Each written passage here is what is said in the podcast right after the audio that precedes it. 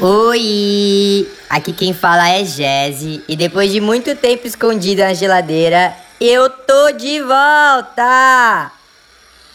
Almir, Almir, para um pouquinho.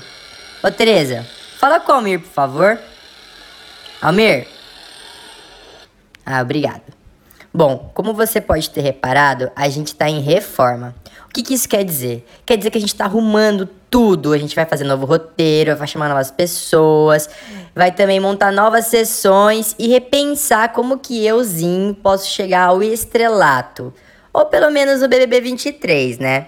Contudo, pessoal, isso é tão real quanto o mundo da Disney. Em outras palavras, a gente ainda precisa passar por longas, longas reuniões, brainstorms e muita conversa. Mas já já tudo chega. Por enquanto, a gente pensou em dar uma palhinha para vocês do nosso futuro provável quadro para falar sobre eventos culturais, congressos, lançamentos de livros ou algo que achamos relevante. Essa futura sessão chamaremos de rolezinho. E nessa pequena amostra de hoje, nós fomos até Bauru Shopping para acompanhar o lançamento do livro da professora de psicologia da Unesp, Ana Cláudia Bortolozzi, Sexualidade e Deficiências. Quem entrevista ela é o nosso querido host, repórter, chefe das mídias, Igor Terasaka, que além de aproveitar os comes e bebes, também trouxe muita informação. Bom dia, boa tarde ou boa noite, seja a hora que vocês estejam vindo esse podcast. Então, esse episódio especial a gente veio aqui no Empório Cultural, no Shopping Bauru, prestigiar o lançamento do livro da Ana Cláudia Bortolozzi. Ela está fazendo um lançamento sobre livros sobre deficiências e sexualidades e a gente vai fazer uma entrevista com ela. Boa noite, Ana. Você poderia se apresentar para o público, por favor? Isso, eu sou professora no Departamento de Psicologia, tenho doutorado na área de educação e livre docência na área de inclusão, educação inclusiva, desenvolvimento humano. Você poderia fazer então sua autodescrição para o público de casa? Tá, eu sou uma mulher é, baixa, baixinha, tenho os cabelos pretos, na altura do ombro, tenho os olhos castanhos, é, uso óculos, mas agora estou com ele nas mãos e estou usando um macacão azul. Você pode já falar um pouquinho do livro que você está lançando hoje? Tá, o livro é uma releitura, porque é uma segunda edição de um livro que eu publiquei em 2006, numa época que não se falava quase nada sobre sexualidade e deficiência. E hoje, o que, que eu percebi? Depois de um tempão, mudaram as leis, a própria inclusão, a sociedade inclusiva deu um avanço significativo, mas muita coisa ainda continua igual, né? A vulnerabilidade das pessoas com deficiência, os estigmas, os estereótipos que a gente tem sobre essa questão. Então, eu achei que estava no momento de fazer uma reedição. Então, eu incluí dois capítulos, um sobre vulnerabilidade e violência sexual e o outro sobre gênero, que era uma discussão que em 2006 eu já não fazia, né?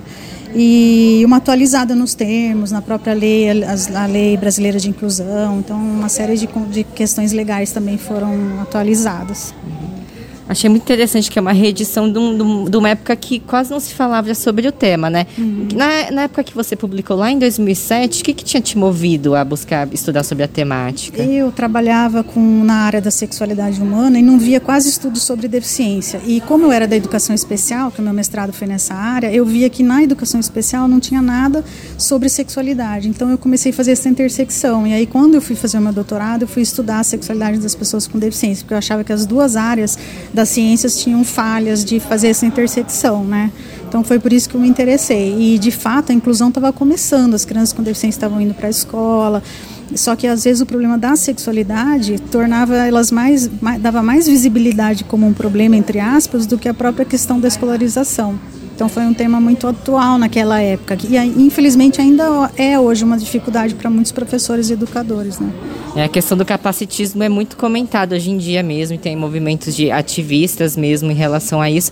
Achei muito legal sobre essa reconfiguração que teve do tema, né? Hum. E a sua, você acha que mudou muito a visão que você tinha mesmo da área? Quais são os elementos novos que você acha que tá. te moveram a fazer essa republicação? O que eu acho que mudou bastante é a visibilidade. Eu acho que com a internet, com o avanço da internet, com a organização dos grupos, a própria organização das lutas pelas mulheres, a luta pelas pessoas com deficiência, o capacitismo. Então, assim, essas questões mudaram bastante. As pessoas eram muito invisíveis, elas ficavam escondidas em casa e não se falava muito sobre nada, né? Sobre a questão nem do trabalho, nem da educação, muito menos da sexualidade.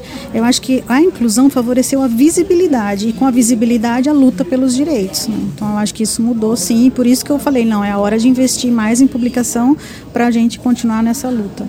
Uma coisa que eu acho importante ressaltar do método é que nós, como psicólogos, eu como estudante de psicologia mesmo, em metodologia, a gente aprende muitas, muitas formas de fazer levantamento de dados e informações que às vezes não contemplam essa população né, de pessoas com deficiência. Uhum. Quais, quais foram os desafios que você enfrentou para fazer esse levantamento? Tem, teve alguma experiência que te marcou muito em relação a isso? Olha, teve, assim, eu, eu conversei com, com pessoas de diferentes deficiências, né? Então, assim, algumas a gente de fato precisa de intérprete, né, para estar tá com a gente na entrevista.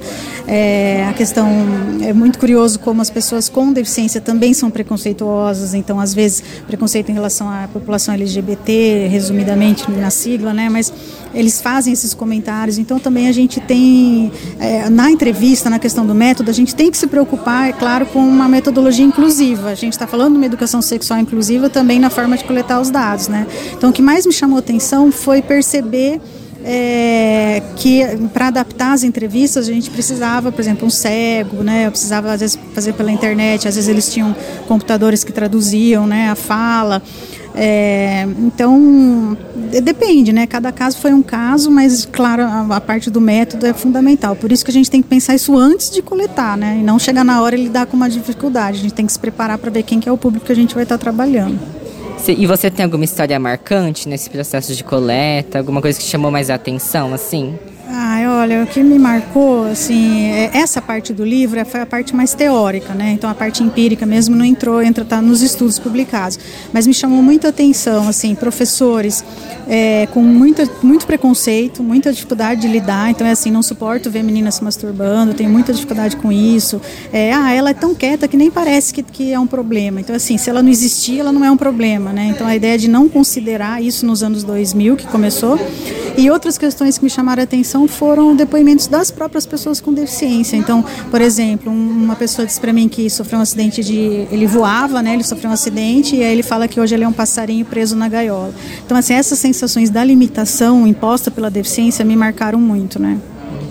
Interessante ver como a pessoa significa. A deficiência é muito plural, tem vários tipos de deficiência, né? No plural, deficiências, como você Sim, mesmo coloca. E sexualidades também, né? Então, assim, são sexualidades das pessoas com deficiência. Mas quem é a pessoa com deficiência? Ela é pobre, ela é rica, ela é branca, ela é negra, ela é gorda, ela é magra. Quer dizer, a gente tem uma série de outros estereótipos que se somam e que faz a pessoa ser única. Então, a gente nunca vai poder dizer a sexualidade da pessoa com deficiência como se fosse uma coisa universal.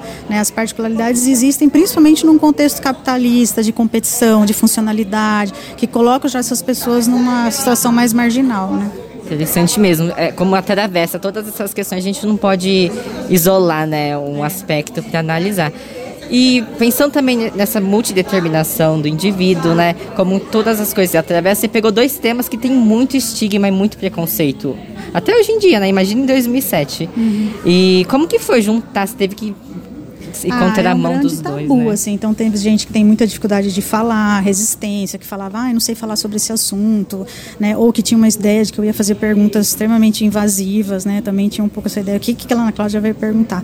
Só que a gente parte da sexualidade como um conceito amplo, né? Então a gente está falando de afetividade, de gênero, de relações interpessoais, né? Não é só se faz sexo ou não, se sexo é normativo ou não, né? Então acho que quando a pessoa percebe que a gente está falando de uma sexualidade mais ampla, ela diminui um pouco a ansiedade, assim, e topa conversar, né? Mas de fato é um grande a gente fala que é um duplo tabu, porque é, já era naquela época e hoje infelizmente ainda é, né? Em relação, se tem algum recado para os nossos ouvintes sobre essa questão, como a gente pode lutar contra o capacitismo e algum recado que você quer deixar em síntese? Olha, eu acho que um recado é abrir a cabeça, assim. Eu acho que a gente tem gente que fala, nunca pensei sobre isso. E aí eu falo, a gente não pensa porque a gente não convive. Então a gente tem que conviver com as pessoas, né, para a gente respeitar o direito de cada um ser cada um. Então eu acho que assim, quando a gente fala, ah, até a pessoa com deficiência arrumou um namorado e eu não, quer dizer, é um pensamento muito limitado, muito preconceituoso preconceituoso da ideia de que nós, seres funcionais, temos mais capacidade no mercado amoroso. Né? Então eu acho que é prestar atenção no outro, olhar o outro como um outro, que na verdade a gente tem todo o risco de ser uma pessoa com deficiência a qualquer minuto, né? E a gente tem que se colocar nesse lugar de vulnerabilidades de maneira geral, né? Então acho que o recado que fica é abrir a cabeça, olhar para o lado e entender que as pessoas têm todos os direitos como qualquer pessoa, né? E fica o recado então para todos os nossos ouvintes. Eu quero agradecer muito pela entrevista. Quero muito conhecer mais seu trabalho. tive ah, esse, esse, prazer de poder entrar em contato aqui. E um beijinho. Quer mandar um beijo também? Um beijo para todos, todas e todos. E estou muito feliz de poder divulgar o meu trabalho, que eu faço com muita paixão. Assim. E aqui que ficamos, pessoal. Muito obrigado mais uma vez. Meu Deus, minha deusa, Medeuse. Que da hora. Essa nova sessão promete. Enfim, se você, minha queridinha, meu queridinho, me queridinho, gostou desse tema, tem muito, muito, muito mais no nosso segundo episódio chamado Sexualidade, Deficiência e Corpos que Desafiam os Padrões Hegemônicos. Lá, nós falamos com a Leandrinha Duarte, influencer influenciadoríssima, e Marco Gavério, professor da UFSCar e que nos traz a ciência do assunto. Clica lá, vai!